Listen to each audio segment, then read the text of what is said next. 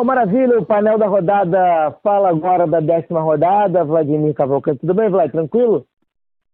Marcelão, Marcelão, tranquilo não tá, né? Tranquilo não tá. A Superliga tá pintando aí com os dentes afiados. E tem um monte de gente com medinho. É, muita gente com medinho. o que será de nós, Marcelo Barros? De você, que sempre enalteceu a quinta divisão, a quarta, mas enalteceu na prática, né? Não essa galera aí que está na primeira divisão no grupo de elite impedindo a classe jornalística até de entrar para fazer cobertura esportiva e está dali reclamando que não teremos mais quintas divisões, nem quartas, nem sei lá quantas divisões, né?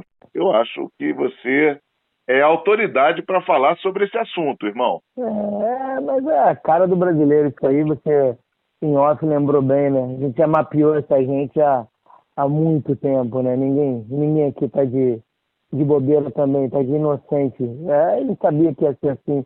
É, o cara, o cara de tarde ele se contradiz, né? Contradiz o seu discurso de manhã. Então, não é a primeira vez, não vai ser a última, né? Agora, o que está para ser a última é a rodada próxima, antes dessa que a gente vai abordar agora, que é essa primeira fase do Campeonato do Rio, que pegou fogo. Décima rodada foi demais. A começar pelo primeiro jogo, Madureira e Macaé. Vai, Madureira fez 2 a 0 tomou um empate, depois buscou 4 a 2 o Macaé já morto, mas deu aquele cochilinho que quase custou a vitória Madureira ainda. É, futebol tem essas coisas, irmão. Volume de jogo é uma história. Gol, bola na rede é outra história. Se não botar a bola para dentro, o outro vai lá e engole. Não interessa se está na última posição, na penúltima, vai deixar uma boa lembrança para não ser vítima lá para a cidade onde vai voltar de alguma retaliação por parte da torcida, né? Que às vezes a torcida tem 10 caras, mas são caras até mais perigosos, né? E aí é, eu acredito que o Macaé, junto ao Madureira, foi lá tentar mostrar, como tentou mostrar também em alguns outros jogos, botar as manguinhas de fora, né, irmão? Mas não deu para eles, não. Eu acho que o Madureira fez valer a sua superioridade, como em outros jogos também que tivemos aí durante esse período. Eu queria apenas lembrar, Marcelo, que uhum. apesar de estarmos na décima rodada, eu entendo que desde a primeira estamos vindo acertando, né? Nós Sim. e a Trade Logic, eu acho. Eu Verdade, acho que nós, nós, nós estamos chegando ao final da Taça Guanabara, né? É, tivemos assim o cuidado de ler o regulamento, diferentemente de muitos torcedores que nem sabem que esse ano não teremos é, uma e depois uma outra, teremos duas. Mas Verdade, é, eu acho que nós, por termos nos dedicado desde o princípio ao Campeonato Carioca, nós acertamos mais. Nós, ah, a dedicação foi boa, né, Vlad? Foi, valeu muito a pena, né? Já dá para já dá para fazer um, um, um diagnóstico desse tipo, porque na pior das hipóteses, se eu estivesse cometendo uma injustiça no que diz respeito ao que vai acontecer na 11 rodada, é, 11 rodadas, eu diria que nós acertarmos 10 rodadas em algo em torno de 80% a 90% do que, do que se desenvolveu, é uma taxa muito alta, Marcelo. É uma taxa muito, muito alta. alta. Não, Não, sem dúvida. Foi interessante acompanhar. O Macaé tem um ponto só e vai ter é, o prazer de encerrar essa fase no jogo contra o Botafogo no Engenhão, que será o último jogo dessa primeira fase. Mas vamos é, voltar aqui à tabela, a décima rodada. Sim. Fluminense e Botafogo, tivemos lá o jogo do sábado também, mas a vitória do Fluminense por 1 a 0 o Botafogo foi muito mal nesse jogo, né, velho?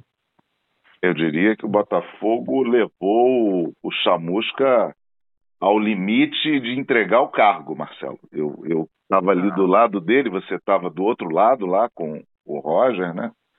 Mas o que eu vi o, o Chamusca fazer é, me deu assim suspeições, né? Ou o Botafogo cuida do elenco, ou o Chamusca não dura mais duas semanas à frente do Botafogo, hein? É, foi mais ou menos isso, né? O Fluminense é, começou com, com um ataque de um garoto e dois veteranos, foi mexendo no time, mas também não jogou muito bem não, mas talvez mais preocupado com a estreia contra o River na Libertadores, o fato é que garantiu a classificação ali, né, Rubinho? Garantiu, foi uma classificação até é, de relativa facilidade.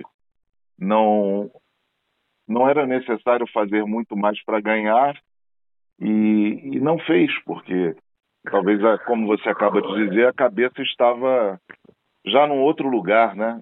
Ah, uma vez que o Botafogo é, parecia que não havia nem entrado em campo. Eu essa semana conversei com alguns torcedores botafoguenses assim de uma faixa etária que eu gosto muito, né, assim acima de 70, 80, uns que os que ainda estão aí entre nós e que a gente pode conversar. Gosto muito desse pessoal porque eles viram um Botafogo de bom futebol e de vez em quando eles se encontram assim por telefone com essa Covid, todos vacinados, mas a conversa é uma só em relação ao Botafogo, né? É, o time não dá a eles qualquer chance de torcer.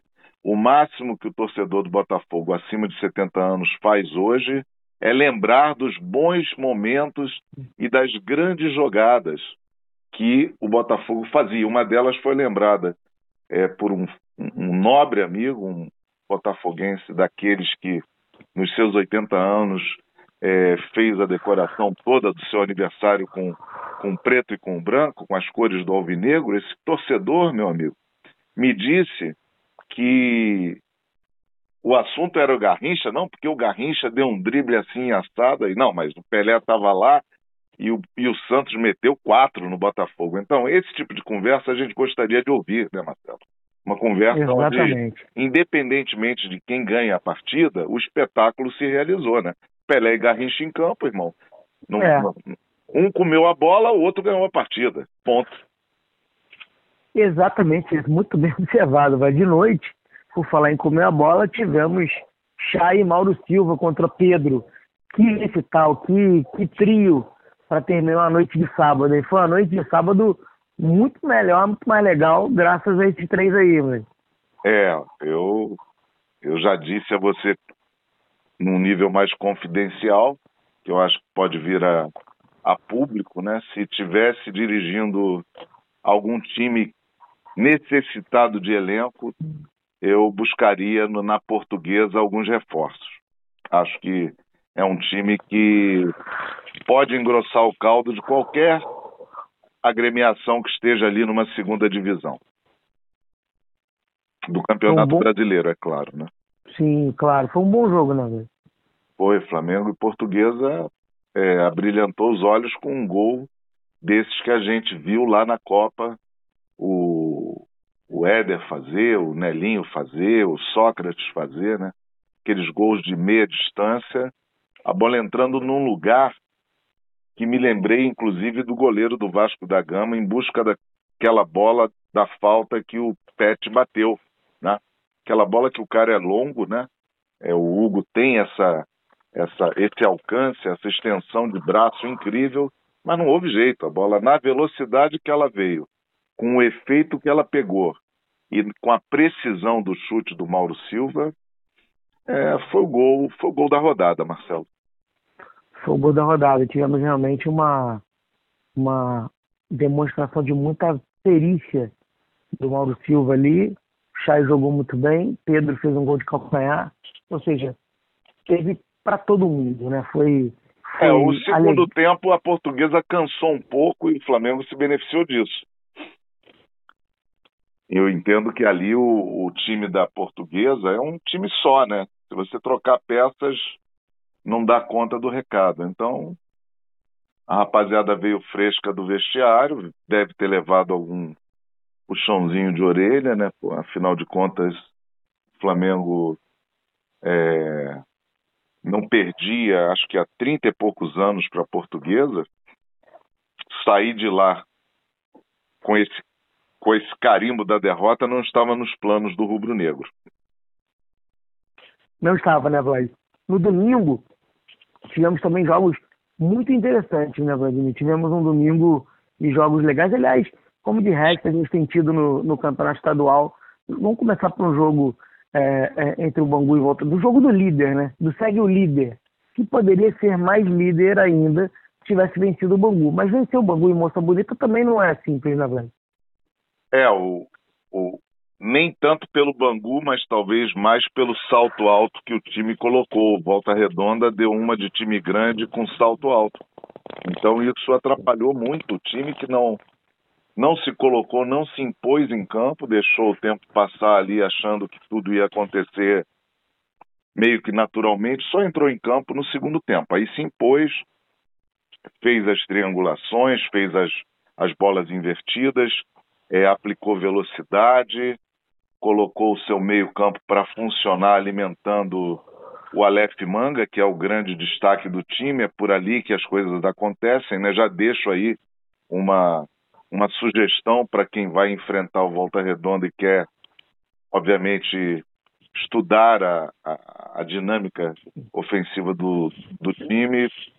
O Aleph é a figura-chave desse time, seja fazendo gols, seja ah. como opção de, de, de, jogadas, é por ele que as coisas acontecem.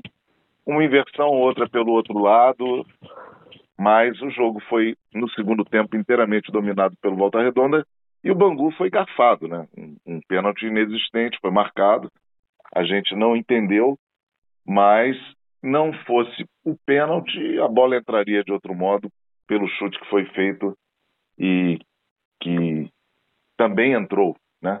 Então, de uma forma ou de outra, o Bangu, me parece, levaria o gol de empate.